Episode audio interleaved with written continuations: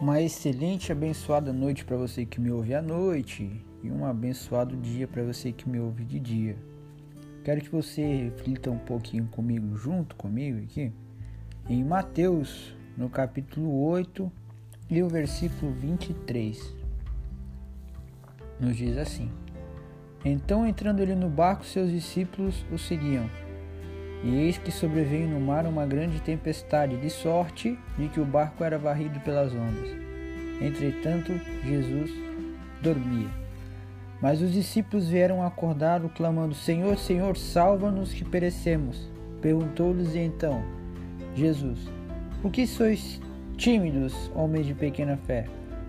E levantando-se, repreendeu os ventos e o mar, e fez-se grande bonança. E maravilharam-se os homens, dizendo: Quem é este que até o vento e o mar lhe obedecem?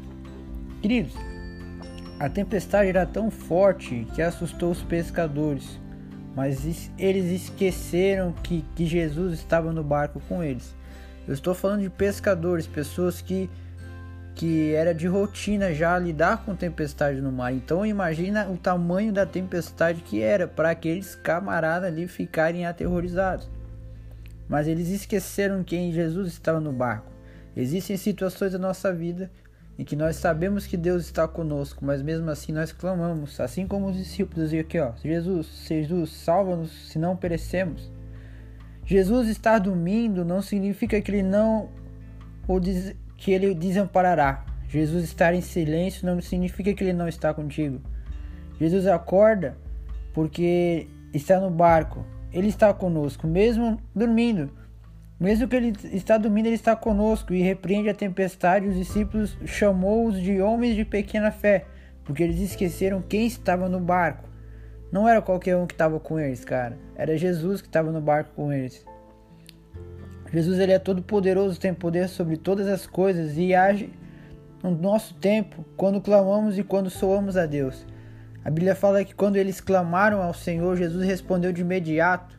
E tem outra coisa interessantíssima aqui, cara, que quando na prova o professor sempre está em silêncio. Jesus estava em silêncio, Jesus estava dormindo para ver até onde ia a fé daqueles homens. Às vezes na nossa vida nós sabemos que Deus está conosco. Nós sabemos que Deus está do nosso ladinho. Nós ouvimos todos os dias no cultos, as pessoas nos falam, mas às vezes nós mesmos duvidamos que Deus está conosco. Deus estar em silêncio não significa que ele não está trabalhando, porque quando na prova o professor nunca fala a resposta, o professor sempre fica em silêncio. Então descansa o teu coração, porque quem, quem está no barco contigo é o próprio Cristo. Uma excelente e abençoada noite para ti. Que Deus cuide de você, da sua família. E essa grande tempestade, ela vai passar porque Jesus está contigo no barco. Um forte fraternal abraço do Raça.